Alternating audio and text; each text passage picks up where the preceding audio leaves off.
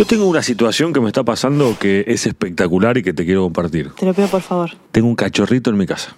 No. Un cachorrito en mi casa. ¿Cuánto tiene? Y tiene 60 días y ya revolucionó todo. Y sí. Yo tengo a mi perro Orejas, popularmente conocido como el señor Orejas, que tiene un ataque de celos absoluto. El resto de la casa está feliz. Él está muy celoso y el perrito es una cosa de locos, de locos. Se llama Rayo y es un pomponcito gordito así, buena onda, juguetón, que no sabemos cómo vamos a parar. Y aparte, contame, eh, orejas, me dijiste, ¿no? Que era perro perro. ¿Cuánto tiene? El señor Orejas tiene, creemos que nueve años, ponele, Ah. nueve, diez años. Pasa que es un perro que levantamos de la calle Claro. hace siete años y Sí. el veterinario, ahora está Milce acá, que le vamos, la vamos a presentar y le vamos a preguntar, pero nos dijo, mirándole un poquito los dientes y demás, Sí. y su estado general, nos dijo que aproximadamente en ese momento tenía tres años. A lo mejor es un perro que se escapó y se perdió y un día Bueno, lo encontramos en la calle. llegó a tu casa. No estaba en muy buen estado cuando lo Claro. encontramos, ahora está a base de Ucanúa hecho un toro. Me imagino, pero ahora, eh,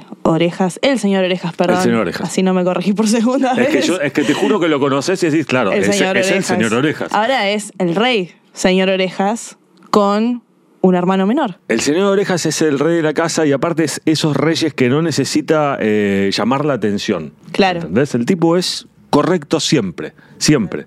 Para que te des una idea, nosotros vivíamos en un barrio que era un barrio semi, semi cerrado, ¿sí? O sea, mm, Sí. había una barrera, pero los perros podrían circular por la calle sin problema. Eh, no sabemos nunca dónde hizo sus necesidades. Ah, un misterio. Nosotros teníamos un jardín grande, jamás levantamos uno. O sea, el tipo tenía hasta esa consideración. Claro. Hay algún vecino que está meta a paliar, ¿no? Pero bueno. no sabemos quién es. eh, Tenía su en baño. casa jamás. Tenía Jamás. su baño propio. Y ahora Es un monstruo. te hago una pregunta, Martín, y, y más que nada lo, lo ato a, a- a Salvia, que es mi cachorra. Sí, quiero que me cuentes todo ahí. Ah, no sabes lo que es. Tiene una manchita que me enloquece entre los dos ojitos. es como, ay, por favor.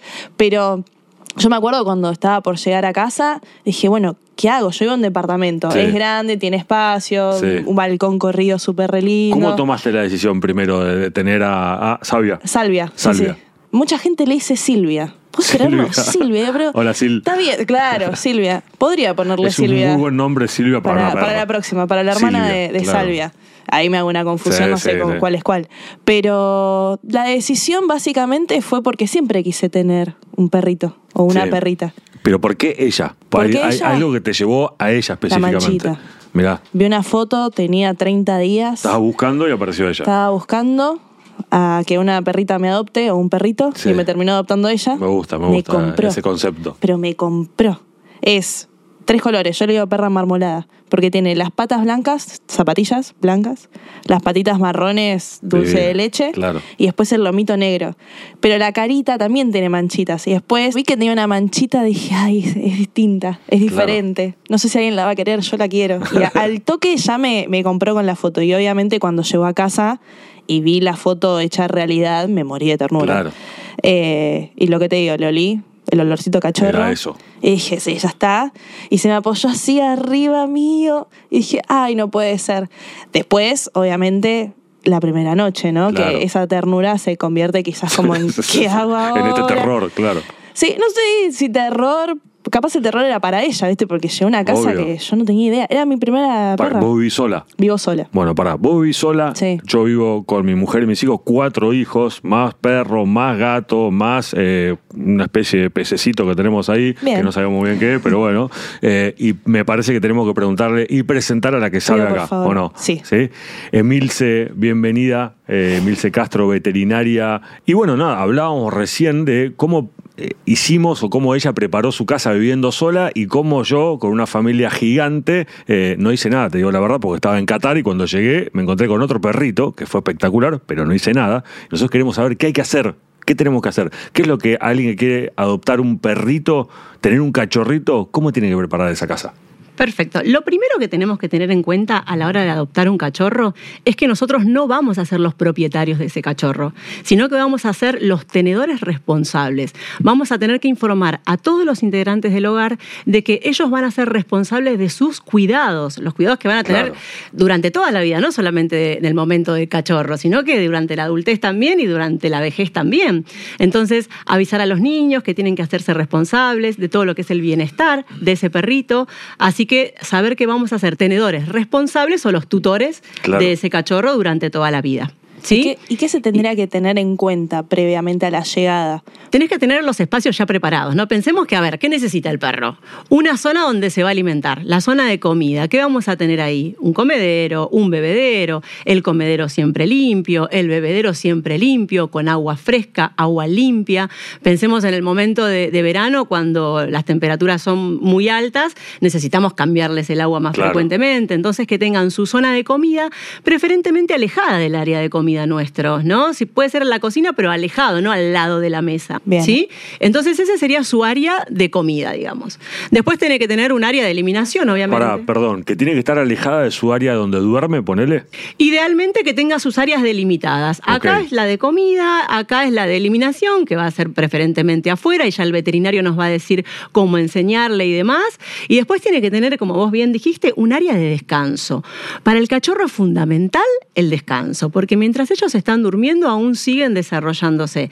Entonces, el área de descanso tiene que ser alejada de las puertas, por ejemplo, de una ventana que dé viento y puedan tener frío, de pasillos por donde frecuentemente pueden circular los niños. O sea, tiene que ser un área tranquila donde Claro. el perro va a descansar, con una camita, como vos bien mencionaste, que hoy tal vez el perro es pequeño porque es cachorro, pero pensemos que va a crecer. Entonces, tal vez comprar una camita que sea más grande Claro. para no tener que comprar después otra. Y ese lugar de la camita va a ser lo mismo que, por ejemplo, para las noches. O sea, si uno quiere, no sé, que el cachorro no duerma con, con uno en la habitación, tenemos que acostumbrarlos durante. Cosa que no te pasa a vos. No, no, a mí ya no me pasa. O sea, lo traté tentamos. de limitar, lo traté de hacer y no pude, pero... Ella comparte su cama con vos, digamos. Exactamente. Claro, o sea, le Exacto. tuve que ceder mi cama, que tiene su cucha al lado, tiene otra cocha en el comedor y la que adoptó ella fue mi cama. Claro. Así Claro, que... ella te deja a vos subir a la cama. Exactamente. Exactamente. Sí. Pero bueno, lo ideal es que tenga su área de descanso en otro lugar. Y bueno, y ya que está en la cama, ¿qué va a hacer? Si Yo ya le se digo que es así. eh, ricitos de oro. Va eligiendo. Exacto. Entonces, en el momento cuando le agarra ganas de dormir la siesta, va a la cucha del living, después va a la, no sé, a las 9 de la noche, como su previa a, la, a dormir a la noche, va a la cucha de la habitación y cuando yo me voy a dormir, ahí sube a la Vamos a cama. dormir, sí. Sí. Pará, y temas de seguridad hay que tener en cuenta, ¿no? Por Lugares que, supuesto. que no pueda lastimarse, digamos, o caerse o lo que sea. Piensen que el cachorro es inquieto y quiere jugar todo el tiempo y morder todo porque está con los dientitos a full. Entonces necesitamos tener cuidado con los enchufes, cuidado con los juguetes si tenemos niños. El tema de los juguetes es importantísimo. ¿Es un recurso que el perro necesita? Sí, porque lo necesita. Entonces, ¿Qué tipo de juguete le vamos a brindar? Uno adecuado para una mascota, que tenga un tamaño indicado, o sea, que no sea muy grande para que el perro lo pueda mover y que pueda jugar con tranquilidad, y a la vez que no sea pequeño para que no lo trague y que no se ahogue. Eso Claro. es importantísimo. Eh, todo lo que es cuidado, puntas, eh, pensemos que ellos están jugando todo el tiempo y todo el tiempo quieren agarrar cosas. Eh, lo mismo que los niños, ¿no? Cuidado con las- los productos de limpieza, con los productos tóxicos, hay plantas tóxicas, informarnos un poquito con el veterinario en la primera consulta, podemos preguntar si tenemos alguna planta y sospechamos. Entonces, tener muchos cuidados con todo lo que hay en casa y principalmente creo que hablar mucho con los chicos, ¿no? Que hablábamos esto de que este, van a ser los tenedores responsables de, ese chicos. cachorro y que, que sepan ellos este, responsabilizarse por, por el perrito. Totalmente. El perrito empieza a crecer, ¿sí? Ya está en tu casa, ya preparaste todo y hay que empezar a alimentarlo. Por Y me supuesto. imagino que no es cualquier alimentación, porque es una alimentación específica para un bebito, un cachorrito. Exactamente, no es lo mismo alimentar a un adulto que alimentar a un cachorro. El cachorro tiene requerimientos totalmente diferentes en cuanto a energía, en cuanto a proteínas. Claro. Eh, vos pensá que está en pleno crecimiento, todo su sistema digestivo está en desarrollo.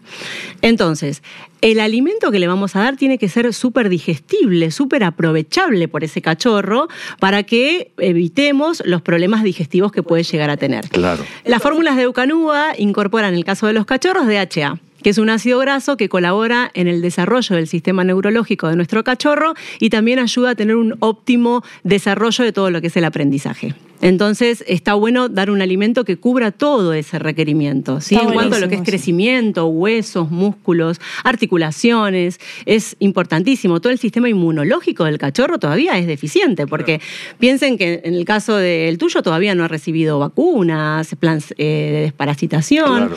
Entonces, eh, es hay su que... única protección. claro. Ah, exactamente, hay que reforzar muchísimo desde lo nutricional. Cuando Claro. le pregunté a la veterinaria, o sea, Salvia llegó a casa y al día siguiente fui a la veterinaria, que por suerte la tengo al lado de casa, eh, y me dio como toda una, una serie de recomendaciones que yo estaba tan perdida, digo, ¿cuál le doy? Claro. Y me parece que está buenísimo esto que está comentando Milce, porque lo está explicando de forma tan clara que en el momento cuando vos vas y entendés que tenés que darle no sé cuántas vacunas, desparasitarlo, que el alimento, que las horas de sueño, yo dije, bueno, no sé ni por cuál empezar. Y en mi caso fue como comple- completamente confiar en, en la veterinaria. ¿Y habías tenido perro antes? No, primera O sea que vez. era, eso, mamá primeriza. Mamá primeriza, sí, sí, sí, de, de mi perrija. Claro. Eh, sí, En el caso de Rayo, eh, quiere comer absolutamente todo y no tiene límite. O sea, si vos le pones eh, una bolsa entera, se la come. Claro. Por eso me imagino que también es importante eso, ir balanceando las cantidades. Justamente eso les iba a comentar. Hay que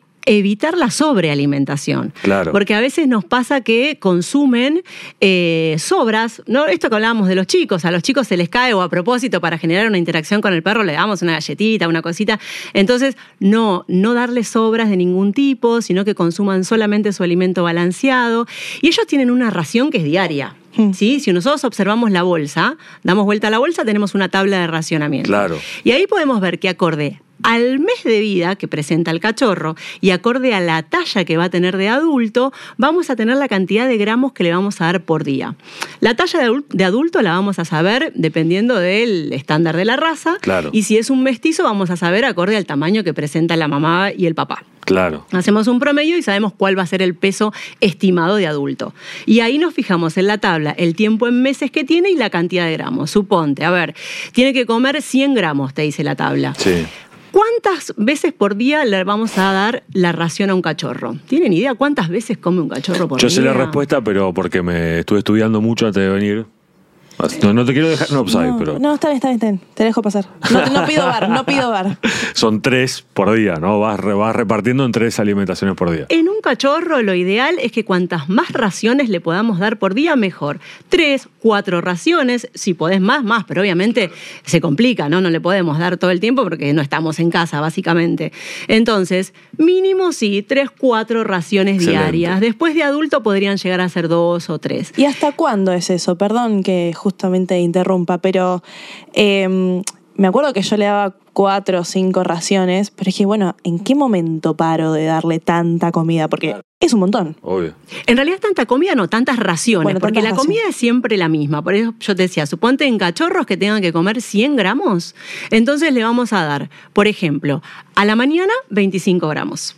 Bien. A la- al mediodía, o como almuerzo, 25 gramos. A la tarde, los otros 25 gramos. Y como cena, la última comida del día, 25 gramos más. Entonces ahí tenemos los 100 gramos diarios. Excelente. Sí, la ración es la que estipula para el día, pero este, es diaria, digamos, o sea, este, la vamos a repartir en esas cuatro raciones. Totalmente. Hasta la adultez. Pero lo que pasa es que la adultez va a variar dependiendo del tamaño del Claro, perro. Claro. Ok, puede ser ocho meses, un año. Exacto, si es una raza pequeña, tiene un desarrollo, un periodo de crecimiento más corto, por lo tanto a los 10 meses o al año pasa a adultez, y si es una raza grande, tiene un periodo de crecimiento más largo, entonces va a tener un periodo de cachorro más largo Claro, también. claro. A los 15 meses, año y medio, ¿sí? las razas gigantes hasta los dos años este, son cachorros, por ejemplo. Claro, totalmente.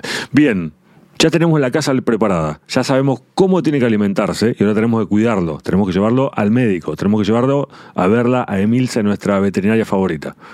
Contanos un poquito eso, ¿cuándo arrancan las visitas a- al veterinario? Lo ideal es que vos ya tengas en el radar a tu veterinario, si es que alguien te lo recomendó, algún amigo, algún familiar, bien, o tal vez es algún veterinario del barrio que vos ya también lo conocés. Ya lo tengas en el radar y enseguida lo llevas al veterinario. ¿Por qué? Porque el veterinario te va a dar muchas pautas de esto de que estamos conversando hoy acá, como eh, ser el plan sanitario, que es lo más importante, el plan de vacunación, el plan de desparasitación. Eh, no es una sola vacuna, sino que vamos a ir le va a dar la primera vacunita, después te va a decir vení en tantos días y le vamos a hacer el refuerzo, y así sucesivamente hasta que tenga su plan sanitario completo. Claro. En esa primera consulta, por favor, váyanse con tiempo, porque van a hablar de un montón de cosas, no van a hablar solamente del plan sanitario, sino que van a hablar de todo lo que es la llegada del cachorro, eh, la higiene del cachorro, él les va a decir si lo pueden bañar, si no lo pueden bañar, con qué lo pueden bañar, porque no es lo mismo eh, usar los shampoos que necesitamos, que son los de uso veterinario, eh, y no deberíamos hacerlo con los de uso humano, ¿verdad? Y bueno, uno tal vez no sabe y comete ese error en casa. Bueno, todo, les va a comentar con respecto a la higiene, lo que es el, baño en casa, la temperatura ideal del agua, la temperatura que debemos tener en casa, exacto. Cepillado, secado, van a charlar sobre un montón de puntos. Ah, una pregunta que porque tengo que saberlo ahora. Eh, ¿Rayo cuándo se tiene que vacunar? ¿Y cuál es la primera vacuna, digamos, que le das un cachorro? Eso, cuando vos lo lleves al vete, la primera consulta, él lo va a evaluar ah, generalmente y, te va a decir, dependiendo cómo se encuentre él, si ya se puede vacunar o no se puede vacunar. Perfecto. O será en la próxima consulta o en la primera, exactamente.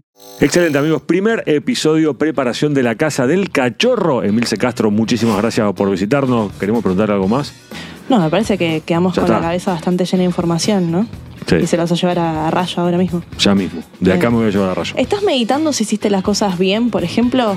No. Ah, ok. Bien, pero bien. A partir, de pero a partir de Milce, ahora ya sé que hay que cambiar un montón de cosas. Perfecto. Tome nota. Qué bueno. Gracias, Emilce. Gracias a ustedes. Un placer. Hasta la próxima. Mi nombre es Rosario Beltrán. Y el mío es Martín Bachiller y junto a Eucanuba te invitamos a que nos acompañes en esta aventura.